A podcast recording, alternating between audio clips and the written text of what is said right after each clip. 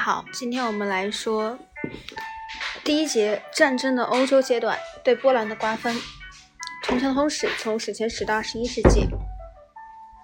在波兰，德国人第一次展示了其新式闪电战的致命效力。首先，一批批俯冲轰炸机轰炸通信线路，扩大扩大恐怖气氛和混乱局面。然后，装甲师在敌人的防线上打开一个个缺口，深入其后方，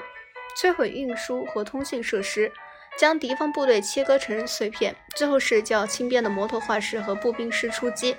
必要时在飞机和大炮的援助下肃清被打得七零八落的敌军。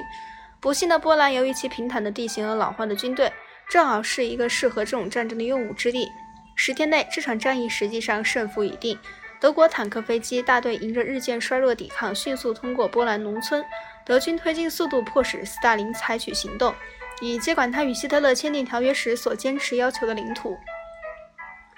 九月十七日，苏联红军穿过边界进入东波东波兰，两天后与得胜的德国人建立了联系。九月二十七日，华沙沦陷，波兰政府领导人逃到罗马尼亚，然后从那里逃往法国。两天后，他们的国家被瓜分，德国人占领了拥有两千两百万人口的三点七万平方英里土地，苏联人占领拥有了一千三百万人口的七点七万平方英里土地。不到一个月，欧洲最大的国家之一就已完全的从地图上消失。德国入侵波兰的初期，一支摩托化德军迅速进入波兰。苏联政府这时利用《莫斯科条约》中的秘密协定书来加强他在波罗的海地区的战略地位。一九三九年九月和十月，强迫爱沙尼亚、拉脱维亚和立陶宛同意在他们的领土上建立苏联军事基地。作为补偿，立陶宛得到了长期渴望的维尔纽斯城及其周围地区，这里之前属于波兰。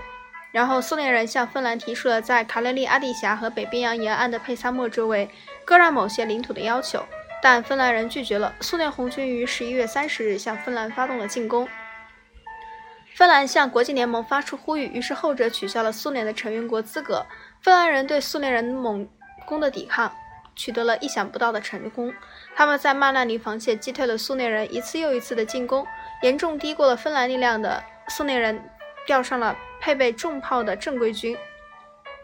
他们摧毁了曼德林防线。到三月中旬时，迫使芬兰人求和。随后产生条约，使苏联人获得领土比他们原先要求的还多些，包括佩萨莫地区、维堡港口、芬兰湾中的几座岛屿和汉克海军基地。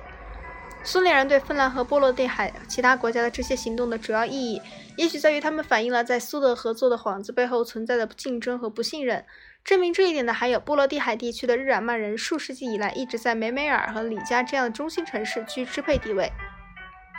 但苏联坚决要求他们撤到撤退到德国。